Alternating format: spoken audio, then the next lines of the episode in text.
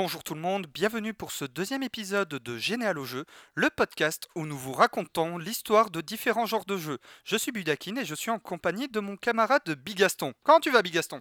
Camarade soviétique, da, bonsoir. Euh, un peu le son, hein, je crois que c'est fort. euh, Soviétique, normalement tu roules les R. Camarade Bigaston Yo. Non, c'est Da. Ya, c'est allemand. Da. Tu devrais le savoir. Ouais, ça va, j'ai pas du tout l'Allemagne à 15 minutes de chez moi. Voilà. Et donc pour ce deuxième épisode des Généal au jeu sur les roguelikes, dans le premier épisode nous vous, a- nous vous avons parlé de celui qui a tout lancé, Rogue. Et pour celui-là, nous c'est avons... compliqué, hein, tu sais, les roguelikes, le jeu qui a lancé, c'est pas lequel c'est, c'est. C'est c'est pas du tout dans le nom, c'est pas compliqué, tu sais, c'est rogue. c'est quoi Voilà. le genre? C'est un roguelike. Et donc maintenant, on va parler de celui qui a relancé le genre avec 15 000 R, The Binding of Isaac. Alors pour ceux qui connaissent pas Binding of Isaac, c'est un petit jeu indépendant développé euh, par le studio Nicalis, dirigé par euh, ce bon vieux Edmund Macmillan, qui est aussi à l'origine de Super Meat Boy du temps de Team Meat. Binding of Isaac est à la base un jeu flash, tout comme Super Meat Boy, qui a connu plusieurs versions. La version de base, The Binding of Isaac avec un premier DLC, Wrath of the Lamb. Le remake de premier Binding of Isaac, Binding of Isaac Rebirth, avec les extensions Afterbirth et Afterbirth Plus, le plus étant une croix euh, chrétienne. Et enfin la version Anti-Burst qui est un fan mode qui a été intégré au jeu original dans le DLC Binding of Isaac Repentance. C'est un petit Zelda-like shoot 'em up euh, sur PC. La première version était dispo uniquement sur PC justement et Rebirth est dispo sur Windows, O- macOS X, Linux, PS4, PS Vita, Neo 3DS, Wii U, Xbox One, iOS et Switch. Je crois que le compte est bon et la conteste n'est pas mal non plus. Beaucoup de triple. Voilà, mot compte triple. Bam, 52 points. Euh, vous allez en case euh, Jean-Pierre Pernaud, euh, 3, 2, 1, Jean-Cul une chèvre. Alors, Camoulox. du coup, Camoula- Yeah, bravo, bravo Gilles Vous êtes notre finaliste Ça a un peu saturé, je suis désolé Voilà. Euh, donc, euh, Binding of Isaac, en fait, c'est un jeu sorti bah, au début de cette décennie, est sorti en 2000 2010 ou 2011, quelque chose comme ça, et il a permis de remettre au goût du jour le genre du roguelike qui avait totalement disparu depuis les années 80, puisque, étant donné qu'on avait des jeux beaucoup plus complets, des cartouches ou des CD qui avaient beaucoup plus de place, on était plus obligés de faire des jeux générés procéduralement, on pouvait foutre des jeux complets dedans, et donc euh, le principe d'Isaac, c'est, euh, ouais, ben histoire d'avoir un minimum de d'avoir un minimum de rejouabilité. Allez hop, on refait un jeu avec de la RNG et de la génération procédurale. Et c'était assez novateur parce que, comme le disait Buda, euh, il n'y a p- pas trop eu de roguelike euh, à cette époque-là. Enfin, ça faisait, c'était un peu tombé en désuétude, et surtout du côté des gros éditeurs. Mhm. Et on remarque que les roguelikes, c'est surtout, même encore actuellement, un genre qui est plutôt prisé par les développeurs indépendants. Puisque je crois qu'il n'y a pas qu'un un seul jeu AAA dans tous les jeux qu'on va voir là. Je crois. Euh, non. Non, non, il y en a pas. un seul. Donc voilà, c'est vraiment des jeux, euh, c'est vraiment les développeurs indépendants qui testent des trucs. Et, euh, et c'est très sympa, souvent les roguelikes. Et en fait, euh, les mécaniques principales de Binding of Isaac qui ont influencé sur les autres jeux, c'est en gros, il a permis de remettre au goût du jour le roguelike en remettant des mécaniques, en remettant un peu un graphisme dessus sympathique. Euh, on remarque aussi la patte flash avec surtout des bons gros traits pleins, des aplats de couleurs, etc. Il a innové en rajoutant des défis qui permettent de gagner des items et des personnages utilisables dans une run de base. Euh, dans la run de base. En gros, c'est on- tu fais des défis et ça te permet de relancer. euh, La run normale euh, avec euh, des items en plus. Par exemple, il y a un défi qui te permet de choper la faux qui a des tirs complètement pétés. Et en fait, quand tu fais la run défi qui te permet de débloquer la faux, bah du coup, dans euh, ta run normale, tu peux choper euh, l'item la faux. Et donc euh, en ça, c'est pas vraiment un vrai roguelike, c'est plutôt un roguelite. Enfin, quoique. euh, Bah, toute tout façon, ce les dont on va parler, en euh, fait, c'est plus des, des roguelites que des roguelikes. Mais aujourd'hui, les deux genres sont un peu mélangés. oui, oui, bon, on va se faire engueuler par les puristes, Il y a- mais au bout d'un Il y a moment, très peu, en fait, de vrais roguelikes à l'ancienne où, en fait, d'une run à l'autre, il n'y a pas de nouveauté. Parce que le jeu serait très répétitif. Ouais. Mais donc là, en fait, on peut améliorer son stuff au fur et à mesure, fonction des items. Enfin, avoir plus de plus d'items, même si on recommence à poil à chaque fois. Voilà, euh, Binding of Isaac aussi est un des premiers roguelike euh, ou roguelite du coup à avoir de multiples fins. La première version de The Binding of Isaac avait par exemple 11 fins différentes qu'il fallait débloquer à la suite pour euh, essayer de démêler un petit peu l'histoire. Et et euh, bon, évidemment, avec Rebirth, Afterbirth, etc., comme ça rajoutait des persos et des nouveaux cheminements pour l'histoire, ça permettait d'avoir encore plus de fins différentes. Ce en fait, faire toutes les fins permet de plus ou moins démêler l'intrigue euh, qui est très peu expliquée dans l'histoire de base, euh, à part avec 2-3 items ou des écrans de chargement où on voit Isaac en PLS dans un milieu sombre qui se remémore des mauvais souvenirs, genre les gamins qui se moquent de lui à l'école.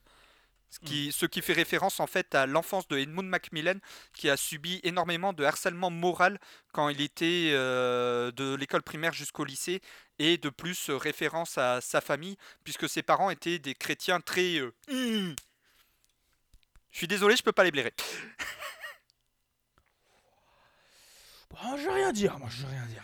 Et Binding of Isaac aussi a innové parce qu'on avait quand même un vrai système de progression, puisque par exemple dans Rebirth, on pouvait affronter It Lives qui remplaçait Momsart qu'à partir du moment où on avait tué Momsart 11 fois. It Lives, c'est un fœtus euh, à la place de Momsart qui a des mécaniques en plus de Momsart en fait. Hmm, ok. Donc après, au niveau du gameplay de The Binding of Isaac, il y a... euh, donc en gros, ça joue à la manette, donc euh, stick gauche pour bouger, stick droit pour tirer, soit au clavier. Sachant que au clavier, c'est assez dégueulasse à jouer. Perso, je préfère jouer au clavier. Oh, moi j'ai jamais réussi à y jouer au clavier. Ouais, Moi, c'est la manette que j'arrive pas à y jouer. Ouais, non, mais t'es un PCiste, moi je suis un consoleux. Vous voyez, la baston, la bagarre, on aime bien la bagarre. La bagarre Moi j'aime bien la bagarre. Moi j'aime bien la bagarre. Moi j'aime bien la bagarre. Voilà. La bagarre Euh, Binding Ah, of Isaac, euh, comme c'était un peu un Zelda-like, ça se voit en fait au niveau du système de salles où une salle égale un écran. En tout cas, dans la première version, ensuite les salles peuvent être agrandies ou plus petites qu'un écran. Euh, en fait, c'est un dungeon crawler avec euh, bah, des salles à chaque étage. Beaucoup de roguelike reprennent ce principe-là euh, de dungeon crawler. On parlera d'autres roguelike dungeon crawler dans d'autres épisodes. Mais avec certains, à la fin de certains étages, après avoir tué le boss, il pouvait arriver qu'on ait le choix entre deux, euh, deux cheminements différents. Par exemple, après avoir tué Momsart ou It Lives, on avait le choix entre descendre plus profond et aller dans Sheol, ce qui est un peu l'équivalent des tréfonds, des limbes de l'enfer. Choisissez le nom que vous voulez. Ou d'aller dans la cathédrale, où au lieu d'affronter Satan dans Sheol, là, on va affronter Isaac. Voilà, bon. En, faisant le jeu, les fins, ou en lisant le wiki, vous comprendrez pourquoi vous avez le choix entre ces deux choses-là. Je vais pas trop vous l'expliquer parce que je vous spoilerai l'histoire. Mais euh, le jeu permettait du coup d'avoir une certaine rejouabilité et d'éviter d'être trop répétitif avec ce système d'embranchement différent. Tous les objets qu'on pouvait looter euh, changent euh, nos stats ou les effets de nos tirs. Par exemple, il y a des effets, objets qui font qu'on tire des lasers par les yeux, des objets qui font qu'on crache un énorme laser, euh, la fameuse brimstone, qui est mon, un de mes items préférés, ou des objets qui font que au lieu de tirer des larmes, on a une larme téléguidée qu'on qu'on peut balancer où on veut. Et justement, il y a une combinaison entre les objets qui permet de cumuler les effets. Par exemple, si on prend Spider Eyes qui permet de tirer 4 larmes en même temps, et la brimstone, bah en fait, ça fait que au lieu de tirer 4 larmes en même temps plus un gros laser, on va tirer 4 gros lasers dans des directions différentes. Ou aussi la télékinésie dont je vous ai parlé avec la brimstone, ça fait qu'on a un énorme cercle de brimstone qu'on fait balader à travers l'écran. J'ai Oh, la one shot un boss comme ça. Ah, la synergie, c'est c'est cool la synergie. Voilà, le jeu a, alors le jeu a également un espèce de- un système de chrono qui fait que on peut, euh, si on atteint certains paliers avant X temps, on peut avoir des items ou des salles bonus. Par exemple, si on tue It Leaves avant 30 minutes, on a un troisième cheminement qui est l'utérus bleu, Blue Womb, ou si on tue Mom avant 20 minutes, on peut accéder au Boss Rush, qui est une salle spéciale où on va affronter toute une série de boss à la suite, mais nous permettant du coup de looter des items complètement craqués qu'en temps normal vous auriez pendant les Holy Deal ou les Devil Deal qu'on peut choper en fonction d'un système de proba, en fonction des actions sur l'étage, en fonction des items qu'on a lootés avant. Enfin, je vous expliquerai pas le calcul parce que j'ai toujours pas, je l'ai toujours pas bité. Hein. Mais je crois que d'après ce que j'ai compris, faut pas, faut pas prendre de dégâts. Voilà, déjà faut pas prendre de dégâts et euh, par exemple si tu as pris un item euh, de Devil Deal, bah tu peux plus avoir de Holy Deal sur le reste de ta run, sauf si tu chopes un autre item qui te permet de de, de nouveau l'avoir, ou même tu as des items qui font qu'à la fin de chaque étage, même si tu as pris des dégâts, tu as quand même un Devil Deal. Ouais, c'est un bordel. C'est un bordel. Oui, c'est un bordel sans nom. Ça, c'est euh, un des gros défauts du jeu, on en reparlera plus tard. Au niveau de l'histoire, bon, l'histoire est quand même assez basique. hein. Isaac vivait avec sa maman. Sa maman était une chrétienne très euh, fervente. Voilà, ceux qui nous regardent sur Twitch voient les têtes de con qu'on fait justement quand on parle. Un jour, elle entendit Dieu, ou une voix dans sa tête, on sait pas, faut demander à Jeanne d'Arc, parce que c'est un peu la même chose, lui dire de tuer Isaac afin de le purifier. Donc Isaac, après avoir vu que sa mère se dirigeait vers lui avec un couteau de cuisine, va se planquer. Ou, bah si je vous le dis, ce serait un spoiler. Mais bon, ça on le devine assez rapidement. Ou, surtout à partir du moment où on a fait la première fin. Euh, c'est là que l'aventure commence. Bon, comme évidemment l'histoire est beaucoup plus complexe, comme on l'a expliqué à travers les différentes fins du jeu et quelques items, on peut avoir euh, le cheminement, euh, essayer de trouver l'histoire. euh, Il y a même une théorie selon laquelle Isaac et un autre personnage en fait seraient les parents d'Isaac de la run suivante, des trucs comme ça. Mais là, c'est des théories de fans. je n'aborderai pas ce sujet-là. La première OST du jeu a été composée par Danny Baranowski, qui avait également composé l'OST de Super Meat Boy. Ça se ressemble beaucoup au niveau des sonorités entre les deux jeux. Ça a des sonorités assez rétro. Mais ensuite, euh, pour Rebirth, comme euh, Baranowski et Macmillan se sont un peu fait la gueule, c'est Ridiculon qui a repris l'OST. Alors, une partie de l'OST de Ridiculon est une reprise de celle de Baranowski, mais en donnant un côté un peu plus creepy euh, au travail de Baranowski, et en plus fait les OST de- bah, des autres extensions. Et les graphismes ont justement à la fois un petit côté creepy et mignon en fait, euh, orienté pixel art, avec un côté cartoon du genre euh, des gens, des cadavres vont avoir des croix à la place des yeux parce que dans les cartoons, un perso qui a des croix à la place des yeux, c'est qui est mouru, un peu comme le lapin mort sur ma vape. Non, c'est un double pirate. Voilà, comme vient de le dire ma compagne, il est pas mort, c'est un double pirate. Mais il y a quand même un certain goût pour le gore du genre. Ben, on va, on, va, euh, It Lives, c'est un putain de fœtus dans l'utérus de la mère d'Isaac. Le niveau Womb, Womb, c'est l'utérus. Tu vas dans l'utérus de ta maman. Oui, c'est assez horrible comme jeu. Bah, disons que tu sens qu'il a quand même pas encore totalement quitté son stade anal, hein, Edmund Macmillan. Hein.